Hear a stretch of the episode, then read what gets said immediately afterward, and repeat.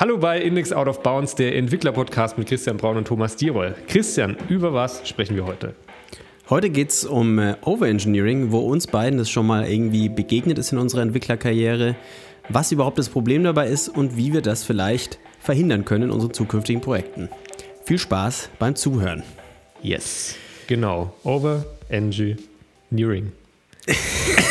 Vielleicht sollten wir erst mal klären, was das überhaupt bedeutet für, ich für uns eigentlich oder das, so allgemein. Das Wort Overengineering an sich ist eigentlich schon ein gutes. Overengineering. Ähm, ja, es ist irgendwie das Wort, wenn man wenn du es so sagst, ist ganz schön komplex für das, was es eigentlich ausdrückt. Ähm, denn im Endeffekt heißt es ja nur, ich mache irgendwas zu kompliziert für das, was es lösen muss, die Mhm. Problematik, die es lösen muss. Und es kann ja aber theoretisch auf allen Ebenen irgendwie passieren. Also sowohl auf der Entwicklerebene, also da, wo ich tatsächlich irgendwie de facto ein Code, ein Problem im Code lösen muss, aber es kann ja auch auf der Ebene der Anforderungen allgemein irgendwie passieren. Das heißt, dass ich irgendwie ein reales Problem in der Welt viel zu krass modelliere und viel zu viele Steps einbaue und so weiter. Oder es ist, also es gibt auch ganz einfache Beispiele für Overengineering, so wie du es gerade gesagt hast mit den Anforderungen. Bestes Beispiel ist, jede scheiß Website braucht ein CMS im Hintergrund. Dabei Ja. macht kein Kunde dieses CMS jemals auf und ändert auch nur einen scheiß Buchstaben. Das ist halt einfach, ich finde, das geht auch noch mal in ganz andere Felder mit rein. Wir sprechen heute ja vielleicht auch einfach, wir sprechen heute ja sehr allgemein über das Thema, Thema Overengineering. Tena, über, die, über, die, über das Thema Overengineering. Aber das, da gehört ganz, ganz viel dazu. Du hast es gerade schon angesprochen. Auch einfach so ein bisschen technische Schuld, die ich mir damit aufbaue. Das ist ja auch schon so ein Problem, was ich damit, was damit irgendwie mit dazukommt. Wenn ich einfach zu viel Code habe für das, was ich tatsächlich lösen möchte. Ich finde zum Beispiel das mit dem CMS, was du gerade gesagt hast, ist ein gutes Beispiel für ähm, dass ich quasi für meinen Use Case an mögliche Use Cases irgendwie denke bei dem Thema Overengineering. Also für mein Projekt, ich denke an mögliche Use Cases und denke, ja, das schadet ja nicht, mir das irgendwie reinzuziehen. Das ist so dieses eigentlich quasi das, die fachliche Anf also die fachliche und technische Anforderung, die dann zu groß ist. Aber zum Beispiel auch das Thema Cookies, so wie das jetzt zum Teil gemacht wird, könnte man ja. auch so ein bisschen zum Thema Overengineering mit Absolut. dazu zählen. Ja? Absolut. Viel zu komplexe Lösungen für das, was die Webseiten tatsächlich brauchen. Und es sorgt dann dafür, äh, dazu, dass es ganz viele Webseiten gibt, die ähm, zum einen einfach unbenutzbar sind, weil diese Cookie-Warnungen übelst nerven, zum Teil illegal unterwegs sind, weil sie sich nicht richtig abdecken, was diese Cookie-Warnungen tatsächlich, also was es wirklich sein muss. Ähm, ja, oder eben den Prozess an sich komplizierter machen, als er sein müsste. Denn ich glaube tatsächlich, viele Webseiten bräuchten diese Cookie-Warnungen nicht. Das ist aber schon auch eine besondere Art von Overengineering, weil es ist so ein Unbewusstes. Ne? Das ist einfach so, alle anderen machen das so. Deswegen machen wir das jetzt auch so. Ja, ganz ich, genau. Ja. Ich finde, es- diese Cookie-Geschichte ist aber ein gutes Beispiel für ähm, einen Prozess, der einfach falsch läuft. Ja. Da wird eine Anforderung aufgenommen und die wird zu komplex wiedergegeben und dann wird die halt auch in dieser Komplexität in den Code eingegossen. Da spielt jetzt auch noch viel mit rein, weil da spielt halt auch rein, dass es halt einfach diese Drop-in-Lösungen, WordPress und Co. Ja, bieten das genau. halt auch Ja. einfach genauso an.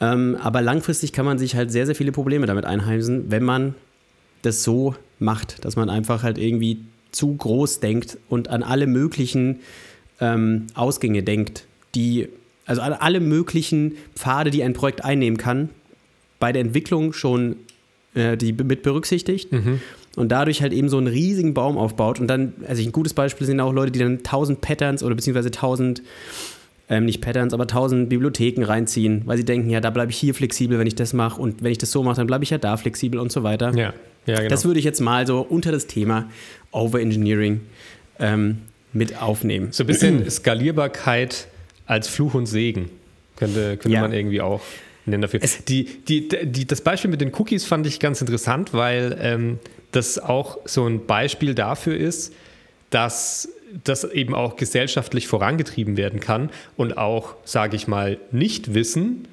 ähm, über ein gewisses Thema dazu führen kann, dass du etwas overengineerst. Du hast es ja schon gesagt, viele Seiten bräuchten das gar nicht. Ähm, dann gibt es wieder Seiten, die, die brauchen es schon, weil sie bestimmte Analyse-Tools und Co. einbinden und vielleicht auch einfach technische Cookies nutzen und du trotzdem dann einen Hinweis darauf geben musst, dass Cookies genutzt werden. Ähm, aber äh, dadurch wird irgendwie sowas vorangetreten, dass das dann einfach als dass alle Seiten das machen. Ja, als Allgemeinlösung gilt, okay, ich brauche irgendwie einen Cookie-Banner. Und ich ja, weiß nicht mal genau wofür und was der macht, aber ich brauche einen. Ja, es wird einem so vorgelebt, auch von gerade so von so größeren Webseiten. Also wenn man sich jetzt mal irgendwie die ähm, viele große Firmen, große Tech-Firmen haben ja auch einen Blog, ja, und die, die, liest man ja auch gerne als ITler, ja, so wie Airbnb, die irgendwie darüber schreiben, wie sie ihre Sachen strukturieren, oder Google, die darüber schreiben, wie sie dynamisch ihre Server hochfahren, oder Amazon, wenn sie irgendwie veröffentlichen, wie sie zu Amazon Web Services gekommen sind. Man liest das und denkt so, okay, das ist mega krass. Ähm, ich will das auch irgendwie so machen. Und dabei vernachlässigt man so ein bisschen, dass diese Firmen halt einen ganz, ganz spezifischen Use Case haben, warum sie das gemacht haben. Für Airbnb mag das vielleicht Sinn machen, dass die halt ähm, irgendwie dynamisch die UI anpassen können, weil sie das aus dem Backend laden und das quasi nicht nativ in der App drin ist. Hm. Aber für deinen kleinen Kackshop, oh Gott, übelst beleidigen. Nee, aber so, also ohne es jetzt beleidigend zu meinen, du hast absolut recht. Die Frage ist, wie realistisch ist es, dass diese Szenarien wirklich auch für die Dinge eintreten, die man selbst entwickelt und irgendwie ans Tageslicht bringt? Weil am Ende machst du dir Gedanken, wie du dein, deinen Webshop irgendwie horizontal skalieren kannst und baust einen Docker-Container, der dann mit Kubernetes irgendwie alles schön hochfahren kann. Und ein, ein Server mit, äh, keine Ahnung, der, der kann, ein ganz normaler Server kann deinen Traffic aber auch stemmen, ohne dass du irgendwas skalieren musst zum Beispiel. Und ja. du wirst vielleicht niemals dahin kommen, dass du das brauchst. Aber du hast dir schon jetzt den Kopf gemacht darüber, dass es geht und hast ganz viel Zeit da rein versenkt. Ich habe auch, also nach meiner ersten beruflichen Erfahrung, habe ich so gemerkt, dass meine privaten Projekte jetzt die Tendenz haben, overengineert zu werden. Mhm. Weil ich finde, wenn man professionell arbeitet, dann startet man zum Beispiel kein Projekt mehr, ohne sich irgendwie zu überlegen, wie mache ich denn meine CI? Mhm. Weil ja. es ist halt einfach wichtig für den professionellen Kontext. Da mache ich mir Gedanken, wie kann ich denn meine Datenbank irgendwie in einem Docker-Container starten, anstatt dass ich die irgendwie lokal mal ausführe und so weiter. Und dann hast du und dann hast du ansonsten auch noch irgendwelche anderen Mapper-Tools, du verwendest, ich weiß nicht, das ist dir wahrscheinlich kein Begriff, aber ähm, so ORM, Bibliotheken, die quasi das, was aus der Datenbank rauskommt, dir mappen zu den Objekten, zu, mhm. den, ähm, äh, zu deinen äh, Datenobjekten. Mhm. Äh, die machen Sinn in dem großen Kontext, weil du halt sehr, sehr viele Objekte hast und viele Abhängigkeiten und viele Felder, aber du kannst sie in einem kleinen Projekt halt auch easy selber schreiben. Aber wenn ich mir jetzt angucke, wie meine Projekte nach meinem ersten Job aussahen, dann hatte ich all diese Lips da schon reingezogen. Weil es halt, ich war das halt gewohnt von der so Arbeit. Standard-Stack halt, ne? Ja, genau. Ich war das halt gewohnt, das so zu machen. Und damit habe ich mir aber zum Beispiel auch ganz viel Flexibilität genommen. Mhm. Weil ich konnte zum Beispiel nicht mehr einfach meine, ähm, meine Idee auf Strato hosten, weil ich mhm. plötzlich halt alle Projekte immer mit Java umgesetzt habe und das läuft da halt einfach nicht mhm. mit Java-Server. Ich kann da zwar PHP hosten, aber PHP war halt nicht der Stack, den ich kannte und ähm, in dem ich irgendwie meine ganzen Bibliotheken da reinziehen konnte. Mhm. Es ist auch so ein Problem, was man sich halt ins Boot holt. Man wird halt unflexibel, wenn man overengineert. Man denkt, es ist eigentlich sehr crazy, weil man denkt ja genau das Gegenteil. Ja, man denkt ja, der krass, dann kann ich ja in der Zukunft das und das und das machen und ich kann übelst easy skalieren. Aber man wird dafür, gerade am Anfang, wo es wichtig ist, sich so schnell zu bewegen, halt super unflexibel. Ja, ich denke, man muss sich halt, ähm, ganz wichtig ist halt, dass man sich mit den Anforderungen ähm, befasst, bevor man seinen Tech-Stack wählt. Aber schon da kann es ja auch anfangen, ähm, mit dem Overengineering. Also du kannst schon bei den Anforderungen, wie wir es wie vorhin schon hatten, äh, was war das mit, mit WordPress zum Beispiel oder mit, mhm. mit einem CMS? Wieso braucht, eine, wieso braucht jede Website ein CMS? Mal, also als, als ganz einfaches Beispiel.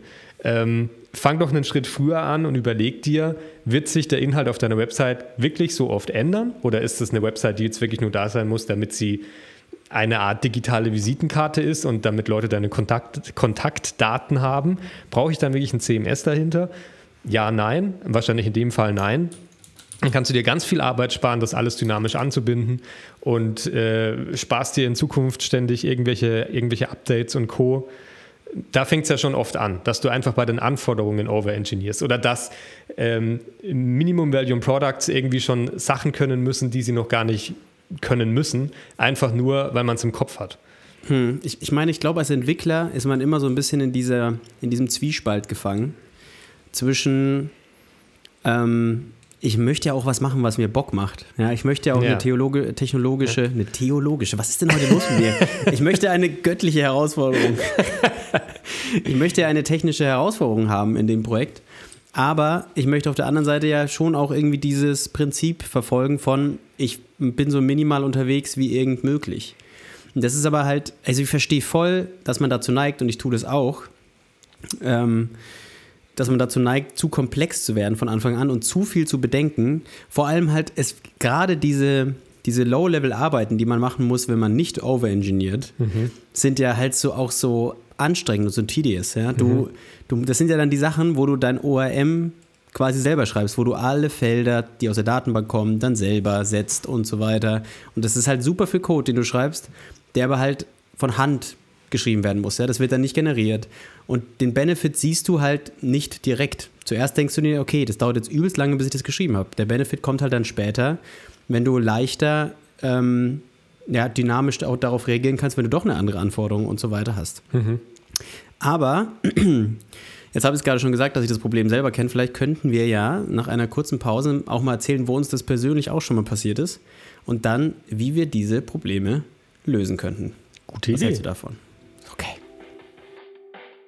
An dieser Stelle vielen Dank an dich, dass du uns unterstützt, indem du unseren Podcast hörst. Was ist deine Meinung zu dem Thema? Schreib uns deine persönlichen Erfahrungen über Twitter an das Twitter-Handle norbibraun für Christian oder an Thomas Dierol für mich. Beides findest du auch in den Show Notes. Außerdem würden wir uns natürlich mega freuen, wenn du unserem Podcast folgst und ein fester Zuhörer wirst. Jetzt noch viel Spaß beim Zuhören. Christian, du hast ja zuletzt gesagt, als Entwickler will man natürlich auch, dass ein Projekt interessant ist und dass man Spaß dran hat. Und deswegen neigt man oft mal dazu, Dinge zu verkomplizieren. Ich glaube, man könnte es vielleicht so ein bisschen zusammenfassen, dass man aufpassen muss, dass man sich vielleicht nicht verkünstelt und mhm. ähm, dann lieber mein, seine eigenen Ansprüche an, an den äh, Spaß an der Arbeit ein bisschen zurückschraubt und lieber sagt, ich will das Ding jetzt möglichst schnell fertig bekommen und voranbringen und ähm, eben so ein bisschen den Keep it simple Ansatz einfach verfolgen. Aber du wolltest noch eine Erfahrung teilen zum mhm. Thema Overengineering, die du zuletzt gemacht hast. Ich will noch gerne noch mal kurz äh, da einhaken, was du gerade gesagt hast. Ich finde es wichtig, dass man schon sich immer überlegt, worauf habe ich Bock? Ja, was ist vielleicht, welcher Schritt ist sinnvoll für mein Projekt? Weil wenn ich im Team immer nur die langweilige Entscheidung treffe, dann werden wir alle noch irgendwie unterwegs mit ähm, irgendwelchen Server-Pages und ähm, werden halt nur mit Java EE am Arbeiten und so weiter. Also Progression und Weiterbildung ist irgendwie ja wichtig, aber sie muss halt kontrolliert passieren und halt in kleinen Schritten. Mhm. Ich glaube, es sind halt vielleicht so ein, mal so ein kleines Projekt, um irgendwie was Neues auszuprobieren, ist vielleicht, da kann man auch mal ein bisschen overengineeren, aber in einem großen Projekt finde ich das halt eher so ein bisschen kritisch. Aber ansonsten stimme ich dir da schon zu, es ist halt wichtig, dass man sich nicht verkünstelt. Ja. Ähm, apropos verkünsteln, ja, du hast es gerade schon angesprochen. Ähm, also ich habe ähm, aktuell zwei Erfahrungen eigentlich, wo ich gemerkt habe, oh, da habe ich ein bisschen, bisschen zu weit gedacht. Und zwar hatte ich mich ein bisschen mit funktionaler Programmierung beschäftigt, was eigentlich ein hm. wahnsinnig spannendes und halt auch eigentlich ein relativ altes Konzept in ist welche, mittlerweile. In welcher Sprache? Ähm, in Swift auch einfach, ja. Also okay. einfach eine iOS-App. Geschrieben ist ja auch eine, ein Trend, der irgendwie ein bisschen mehr im Kommen ist, obwohl es ja eigentlich schon alt ist, das Konzept, aber jetzt gerade boomt es ja ziemlich. Ist eigentlich in allen Sprachen, also in allen neueren Sprachen werden die Konzepte daher so aufge, also aufgegriffen. Mhm. Und ähm, ich musste einmal eine Formular-App schreiben. Und in dieser Formular-App ging es um die Validierung von Textfeldern. Mhm. Und ich habe mir dann halt quasi Funktionen geschrieben, die ähm, Validierung von jedem beliebigen Typen ermöglichen. Mhm. Also es waren auch Generics. Ähm, und diese Typen konnten dann auch noch miteinander kombiniert werden. Also ich habe quasi die Funktion, das ist ja so das Besondere an funktioneller Programmierung, du hast halt eigentlich keine Abhängigkeiten und so weiter. Ja, das heißt, ich habe quasi Validierungsfunktionen geschrieben, die von nichts anderes als dem Input abhängig waren mhm. und dadurch konnten sie halt von mit anderen Funktionen konnten die wieder kombiniert werden miteinander, um eine neue Validierungsfunktion zu erstellen, die dann eben beide Validierungen ja, miteinander vereint. Mhm. Ja, und dann, also theoretisch kannst du es bis ins Unendliche treiben. So, ähm, war ja auch ein, also an sich ein geiles Konzept, keine Frage. Aber das Ergebnis war halt, dass ich eine relativ ausführliche Validierungs- ja, Klasse ist es nicht, aber halt eine ausführliche Liste an Validierungsfunktionen geschrieben habe, die komplett generisch waren, Ähm, Für wie viele die, Felder am Ende? Die, die, du was, achso, ja, die Felder an sich waren wahrscheinlich, sind gar nicht so wenig, sind vielleicht 20, aber mhm. es sind alles Strings. so. ist, also, Geil. ich habe halt, ich habe das halt so gebaut, dass man da, dass ich so checken konnte, ist es ein Array? Äh, Wenn es ein Array ist, dann, gibt's, dann funktionieren bestimmte andere Validierungsfunktionen, bla bla bla. Aber es waren alles, immer nur Strings. Ja, es sind immer nur Strings. Das heißt, ich hätte alles auf Strings festsetzen können und jetzt kommt ja das, der größte Pain, der daraus entsteht. Ich musste vor kurzem das wieder anfassen und habe es erstmal nicht gecheckt, was ich da mache, weil es halt so komplex ist. Und es ähm, verlängert die Bauzeit des Projektes um, weiß ich nicht, 10 Sekunden oder so, weil es halt so viele Generics sind, die voneinander irgendwie abhängen. Das heißt, es ist halt, in dem Moment fand ich es eine super Idee und auch als ich es verwendet habe, habe ich mich wie der King gefühlt. Aber die, vielleicht kann man da so ein bisschen mitnehmen, die ursprüngliche Idee zu sagen, hey, ich lagere diese Validierung in eine eigene Funktion aus, die war ja gut. Aber die Umsetzung mit, hey, ich mache das komplett generisch, weil, wenn ich in der Zukunft das und das machen muss, ist das ja geil. Das war eigentlich der Fehler. Also immer wenn man mit dem Gedanken spielt, das kommt hier quasi schon so ein, so ein Tipp, wie ich jetzt aktuell mhm. damit umgehe, mhm. ja. Ich, wir haben, also, ne, wir müssen ja immer, wir, wir sagen das ja mittlerweile nicht mehr dazu bei unserem Podcast. Richtig, wir, wir, wir, haben, wir haben keinen Bildungsauftrag, ja. Wir sind auch explizit, weil deswegen können wir hier auch Fuck und Titel sagen. Jetzt vergessen wir bei der Folge, das zu machen und werden von Spotify geschmissen. Das kann auch sein. Ähm, Wahrscheinlich killt es jetzt so einen kompletten Graphen, weil ich diese zwei Worte gesagt habe. Denkst du, die lassen da so Algorithmen drüber laufen mit Machine Learning und Co.? Ja, naja. Ähm, dein, dein Fazit aus ja, deinem Learning daraus, dass du eine Library geschrieben hast, genau. obwohl du nur mit Strings gearbeitet hast. Kein Anspruch auf Vollständigkeit, aber mein persönlicher Tipp ist, immer wenn man sich die Frage stellt, ähm, wie kann ich das bauen, damit ich auch in, bei zukünftigen Veränderungen besser darauf reagieren kann, lasst es. Das ist der, lasst es einfach. Das ist der Punkt, wo man sich denken sollte, das ist keine gute Idee, das zu machen. Und ich hatte jetzt auch nochmal eine ähnliche Erfahrung, ähm, die ist noch frischer. Mhm. Geht es um ein anderes Projekt, wo ich auch versucht habe, halt ganz, ganz viel zu vereinheitlichen mhm. und generisch zu machen und halt abstrakte Oberklassen zu bauen. Das ist häufig ein Pattern, wo man als Entwickler einfach hin will. Ja, man möchte das irgendwie so, man will halt auch nur an einer Stelle was anpassen. Ja, als Entwickler will man faul sein. Mhm. Ähm, oder ist man, ist man häufig faul. Aber das ist halt auch, habe ich jetzt auch vor kurzem wieder anpacken müssen. Es hat echt ein bisschen gedauert, bis ich es verstanden habe. Häufig ist langweiliger Code langfristig der bessere Code. Ja, und teilweise eben nicht unbedingt langweilig, oder wahrscheinlich schon. Langweilig und manchmal schaut man so drüber und denkt sich, oh mein Gott, wie einfach und schlecht in Anführungszeichen ist das dann an der Stelle programmiert. Aber man versteht sofort. Ganz genau. Du brauchst nicht irgendwie, du musst dich nicht durch 20 Methoden durchfummeln und irgendwelche Definitions gucken, bis du irgendwo weißt, wo diese eine Stelle, die du äh, verändern möchtest, irgendwie ähm, ja, definiert wird. Ich, ich glaube, es was man auch wir, das ist vielleicht auch mal ein gutes Thema für eine neue Folge. Wir bewerten, glaube ich, Code manchmal unter den falschen Blickwinkeln. Dass wir halt Code für gut halten, wenn es irgendwie möglichst sophisticated aussieht zum Teil. Ja. Aber es gibt ja ganz harte Metriken, nach denen man das machen kann und das bewerten kann. Und wenn man das nicht, also wenn die Lösung, die man schreibt, nach diesen Metriken nicht besser ist, dann ähm, ist man wahrscheinlich gerade dabei, etwas zu overengineeren. Ja. Ich habe letztens auch auf Reddit ähm, einen Screenshot gesehen von der Umfrage, da hat jemand die Frage gestellt, ähm, Code Comments ja oder nein? Und mhm. dann war halt als Antwortmöglichkeit nein, Kommentare äh, sollten, sollte man sich sparen, weil der Code sollte leserlich sein und sich selbst erklären. Und das andere war doch, Kommentare sind hilfreich. Und ähm, tatsächlich hat die Mehrheit gesagt, Kommentare ja, und ähm, ich finde auch nur, weil Code gut strukturiert und leserlich ist und vielleicht einfach gehalten ist, ähm, heißt das nicht automatisch, dass man komplett auf Kommentare verzichten sollte, ähm, weil du nie weißt, welche Person sich mal damit beschäftigen muss.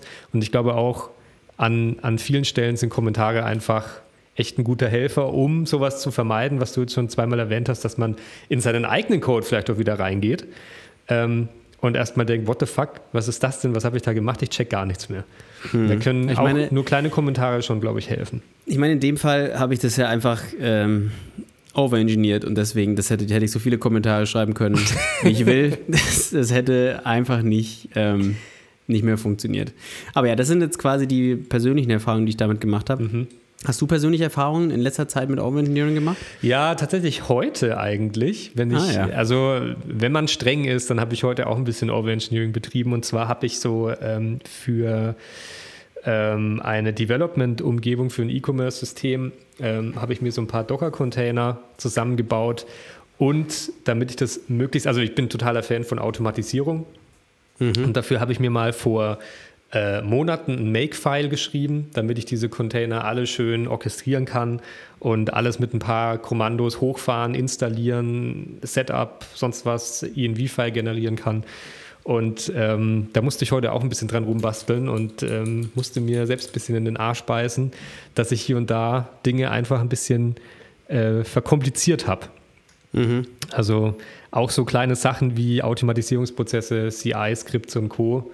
können schnell äh, mehr Zeit kosten, als man damit eigentlich am Ende spart. Vor allem, also ich habe die Erfahrung gemacht, gerade diese Einrichtung, ähm, wenn du dich einmal auf einen Stack eingeschossen hast und deine Tools kennst ähm, und mit GitLab oder mit Bitbucket und Co. arbeitest und immer wieder dort bist, dann hast du natürlich am Anfang einen krassen ähm, Einarbeitungs, eine krasse Einarbeitungszeit und eine steile Lernkurve und irgendwann setzt sich das und dann weißt du, wie du deine Repositories aufsetzt. Aber am Anfang es macht Spaß und es ist interessant, aber am Ende, wenn du es geschafft hast, denkst du dir wirklich, okay, fuck, jetzt habe ich Stunden da rein investiert, dafür, dass mir das Ding am Ende das baut und auf den Server schiebt. In der Zeit hätte ich es hundertmal selbst manuell bauen können und hochschieben können. Ja, es ist vor allem halt, wenn du alleine arbeitest, stellt man sich so die Frage, warum baue ich CI? Ja. So, also, aber es. Na, damit, ich CI, Ende, damit ich am Ende nur Git Push machen muss. Ja, That's it. ja, und das Ding ist auch, CI ist äh, eine Sache, die unterschätzt man die Bedeutung davon. Wenn mhm. man dann doch mal auch jemand anderen sagen kann, fuck, das Bild schlägt fehl, drückt da mal auf den Knopf. Mhm. Finde ich, da ist Overengineering in Anführungszeichen ähm, tatsächlich, man, man kann das auch durchaus abwägen. Ne? Wie viel Zeit spare ich dadurch, dass ich mir diese Entscheidung getroffen habe, ähm, langfristig, mhm. ähm, ist das eine gute Sache. Okay, hast du sonst noch eine persönliche Erfahrung? Sonst würde ich vielleicht gerne, nachdem wir jetzt über die Probleme und unsere persönlichen Erfahrungen gesprochen haben, einmal kurz darüber reden, welche Möglichkeiten wir denn sehen, wie man das so ein bisschen verhindern kann. Nee, lass uns, gleich, lass, uns, lass uns doch gleich dazu kommen. Das finde ich, find ich einen guten Übergang. Und vielleicht kann ich zu dem, was ich zuletzt gesagt habe, nochmal kurz einhaken. Ähm, ich glaube, Git ist nicht mehr wegzudenken und jedes Projekt sollte zumindest irgendwie, also jedes Projekt, das Source Code hat in irgendeiner Art, ähm, den man zum Bauen braucht am Ende, sollte irgendwie versioniert werden. Aber gerade zum Thema CI ist die Frage, braucht man es wirklich und wie oft wird sich an diesem Repository was ändern, dass sich dieses CI wirklich lohnt? Also dieses Vorausplanen, was du auch schon angesprochen hast, ähm, ein bisschen einfach mal realistisch abwägen, wie sinnvoll ist es, das jetzt zu implementieren? Oder brauche ich es vielleicht am Ende doch nicht? Mhm. Das wäre ja. so ein Ansatz, den man vielleicht schon nutzen könnte, um sowas in Zukunft zu vermeiden. Mhm. Das, das geht ja auch so ein bisschen einfach in eine ausführliche Anforderungsanalyse. Oder was du, du hattest ja auch schon in der ersten Hälfte schon mal kurz angesprochen mit dem Thema Unwissenheit, sorgt häufig zu over, für Overengineering. Hm, mhm. Ähm, ich glaube, das ist tatsächlich mit das größte Problem. Nicht nur Unwissenheit, Unwissenheit sondern auch ein bisschen Faulheit, sich damit auseinanderzusetzen. Mhm. Ähm, was denn tatsächlich benötigt werden würde. Ich finde, die Cookies sind ein super Beispiel, weil man muss ja ehrlicherweise sagen, sowohl Datenschutzerklärung als auch Cookies, man kann Webseiten bauen, die beides nicht brauchen. Mhm. So, es ist nicht nötig eigentlich, aber trotzdem hat jede Webseite diese Scheiße. Und der Grund dafür ist eben, glaube ich, einfach dieser Status quo, der so akzeptiert wird. Und ähm, ich habe ja die Biografie von Elon Musk gelesen. Ich glaube, der ist ein großer Verfechter von so einem Prinzip. Ich weiß, ich kriege den Namen leider gar nicht mehr hin, aber es ist so ein atomarer Gedanke, dass ich quasi sage, ich zerteile ein Problem in die kleinsten Teile mhm. und hinterfrage dann, ob diese kleinsten Teile tatsächlich wahr und berechtigt sind. Mhm. Also Elon Musk hat das angewendet bei, seinen, bei SpaceX, weil eigentlich wollte er quasi Raketen bauen. Ähm, also er wollte Raketen bauen und als Grundlage wollte er, glaube ich, so russische Raketen oder Triebwerke mhm. benutzen. Und die waren aber extrem teuer. Und dann hat er sich aber halt wäre auch ein klassischer Fall von Overengineering gewesen, ja, einfach sich so Lips reinziehen, ja, es gibt halt so eine, so eine, so eine Triebwerk-Lip, die ist zwar teuer, aber die ziehst du dir halt rein, weil die benutzt halt jeder. Ja. So, und dann baust du darauf weiter auf und deswegen ist dein Endprodukt genauso teuer wie alle anderen Raketen auch. Mhm. Und du kannst nichts an diesem scheiß Triebwerk ändern. Übrigens auch noch ein Vorteil von Overengineering, was mir gerade einfällt, ist Debugging. Ja? Häufig ist wenn man nicht overengineert hat, das Debuggen leichter, wenn es einfach alles so untereinander steht und nicht irgendwie super fancy verteilt. Aber mhm. ja, das ist auch eher so, ja, vielleicht ist es gar kein richtiger Vorteil, aber es ist eine persönliche Erfahrung.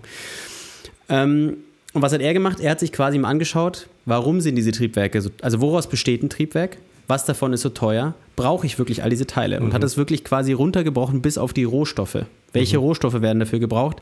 Und die kommen dann vielleicht irgendwie aus einem anderen Land und der Transport muss mit, äh, mit ähm, berücksichtigt werden. Und da wird vielleicht ein Rohstoff verwendet, der tatsächlich überhaupt nicht nötig ist. Ja. Ja, also der wird halt ja dem wird halt zugeschrieben, dass der der beste Rohstoff ist, aber eigentlich wären, müsste man nur einen anderen Rohstoff such, erfinden, der die gleichen Beschaffenheiten hat.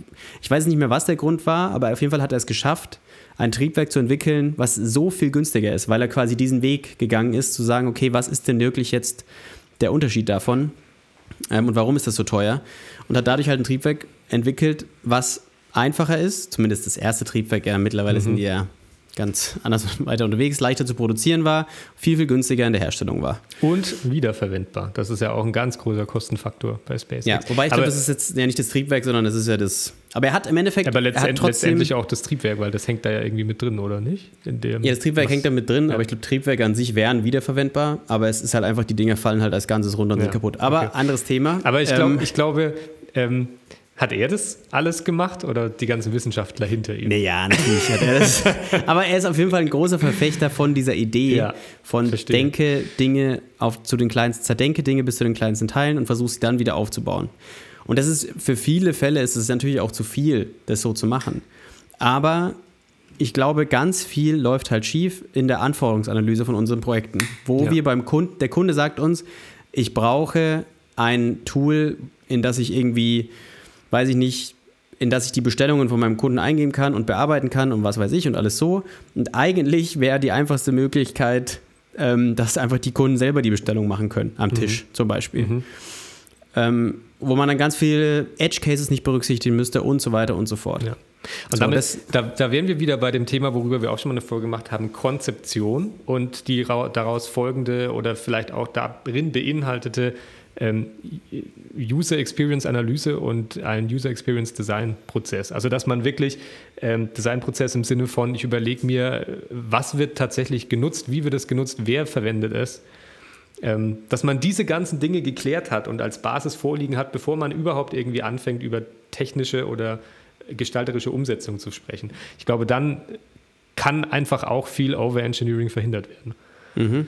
Ich glaube halt auch, man muss halt lernen, dass Overengineering was ist, was eigentlich in der Konzeption beginnt. Mhm. So, und dann kann man natürlich technologisches Overengineering immer noch betreiben, aber zumindest wenn der Prozess so wenig Edge Cases wie möglich hat, dann hat man als Entwickler halt mehr die Möglichkeit, auch den Code simpel zu halten. Mhm. Genau. Und ansonsten für das Thema, wie halte ich meinen Code irgendwie simpel, da würde ich halt sagen, ist wahrscheinlich die einfachste Möglichkeit, immer mal wieder jemanden draufschauen lassen. Im Sinne von Code Reviews ja. zum Beispiel, dass der dazu mal ähm, was sagt. Oder eben sich versuchen, ständig neue Versionen zu veröffentlichen, die dann Leute auch anwenden. Weil du damit auch, du entwickelst was und validierst es gleich, würde das nicht schon ausreichen, was mhm. ich da gebaut habe? Mhm. Oder löst es, muss ich denn diese Edge Case wirklich irgendwie mit betrachten oder eben nicht. Und ich weiß, dass es fällt uns allen als Entwicklern schwer, weil wir wollen das geilste Programm der Welt entwickeln.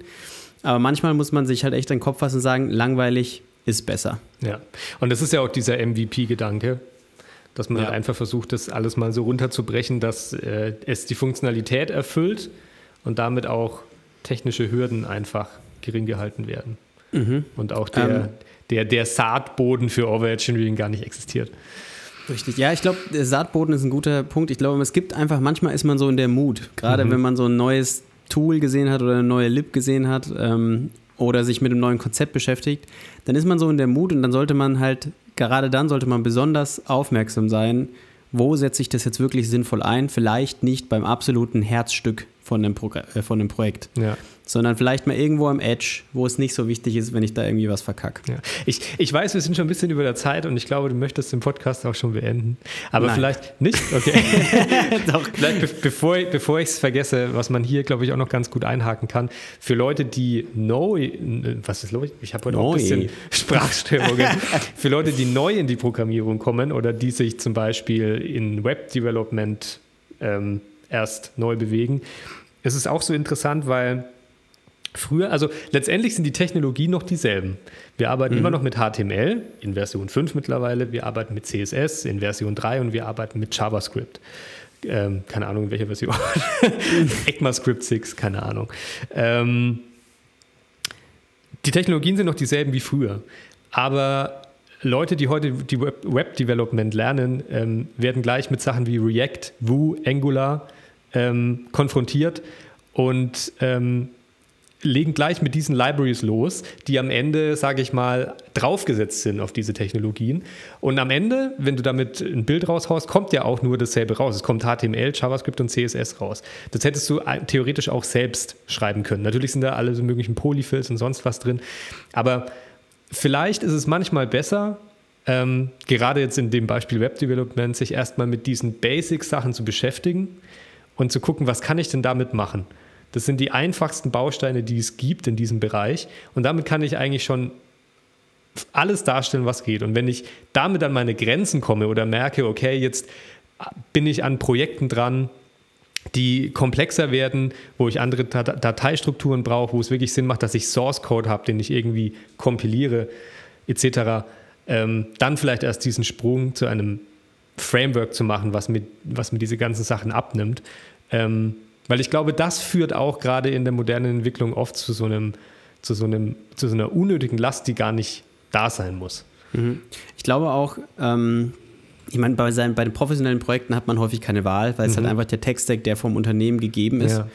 Aber das ist eine Sache, die ich eben, wo wir auch schon drüber gesprochen haben, so dieses, wenn ich ein privates Projekt mache, dass ich vielleicht mal den Tech-Stack, den ich professionell einsetze, den hinterfrage. Mhm. Weil da kann ich das wirklich machen und da spare ich mir dann wirklich auch langfristig vielleicht Fehler und Arbeit. Und es, ich baue mir halt ein grundlegendes Verständnis auf, was schon auch gerade da wichtig ist. Also finde ich einen sehr, sehr guten Punkt. Es ist halt, ich glaube, da wird man, kann man sehr kontrovers darüber diskutieren, weil die Frage ist halt, es funktioniert doch alles mit React und Vue, ja, was weiß ich. Eben. Warum soll ich das noch eben. lernen? Eben. Und dann habe ich noch TypeScript und kann damit mein, also bin dann noch typsicher unterwegs mhm. und so weiter. Ich glaube, da wirst du wahrscheinlich sehr unterschiedliche Meinungen finden, aber generell ähm, finde ich den Ansatz in dieser Richtung schon sehr gut. Ja, ich glaube, das ist tatsächlich Präferenz und heute, ob der Unterschied tatsächlich gegeben ist. Ja. Hast du noch hier was zu ergänzen, denn sonst. Ähm nee, jetzt bin ich still. jetzt habe ich alles gesagt. Ich würde nämlich gerne jetzt noch trotzdem noch so ein bisschen relativierendes Schlusswort finden. Ähm, denn wenn, wir, wenn man dem zuhört, was wir heute gesagt haben, dann könnte man sich so denken, was soll ich denn jetzt machen? Ja, ich soll alles so simpel wie möglich halten, aber ich soll in manchen Situationen eine Lip einbauen und ich muss jede ja. Entscheidung bis ins kleinste ja. Detail überlegen. Ich glaube, es ist halt einfach, es sind so zwei Dinge. Ich glaube, ein, den Satz, den wir schon häufig ge gemacht haben, so von wegen einfach mal machen, ist immer okay. Mhm. Ich glaube, es ist halt wichtig, manchmal einen Schritt zurückzugehen und das nochmal zu betrachten, war das jetzt die richtige Entscheidung? Und einfach so Regeln zu etablieren, wenn ich gewisse Gedankengänge habe, A, Vorsicht, das ist vielleicht ein Problem. ja, das könnte jetzt gerade, ich bin jetzt gerade in dieser Mut zu overengineeren. Oder ich berücksichtige gerade möglicherweise Edge Cases, die es nicht gibt. Ja. Ähm, man, kann sich das, da man kann sich das auch ganz klein mit so, mit so Time-Boxing vielleicht machen. Ähm, man könnte sich an ein Problem setzen und sagen, okay, ich werde jetzt eine halbe Stunde rein investieren.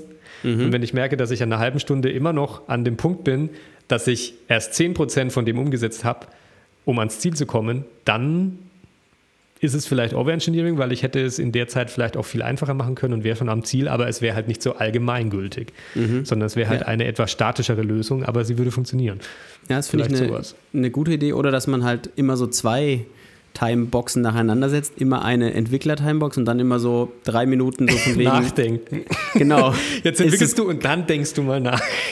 ist es gut, was ich den Weg, den ich hier gerade einschlage, irgendwie. ähm, ich will auf jeden Fall so Leut, die Leuten, weil ich glaube, wir haben vor allem Studenten, die uns zuhören, so ein bisschen die Angst nehmen davor. Es ist kein Fehler, wenn man mal, wenn man ähm, zuerst, zunächst mal overengineert, das ist, glaube ich, eine ganz natürliche Phase. Ähm, aber es ist auch absolut nicht falsch, wenn man den einfachsten Weg wählt, weil ich glaube, den Gedankengang hat man auch häufig. Im Endeffekt ist es ist nichts falsch, sofern man im Nachgang reflektiert und versucht zu erkennen, wie man es hätte besser machen können. Und so gesehen hat diese Folge super viel Inhalt gehabt. Der von South Park, kennst du den, den, Ja. den Einsichts? Es wäre besser gewesen, ja, es wäre besser gewesen, ihr hättet diese Bibliothek nicht verwendet. Mist. nee, Ja. ja. kann man auf vieles anwenden. Aber es, ja, finde ich auch gut, auf jeden Fall. Gut. Ansonsten, wenn du zufrieden bist mit diesem Outcome, würde ich sagen, Thomas, lassen wir doch unsere Zuhörer mal in Frieden und sie ein bisschen overengineeren. Ja, genau. Overengineert mal schön und wir hören uns in der nächsten Folge. Ciao.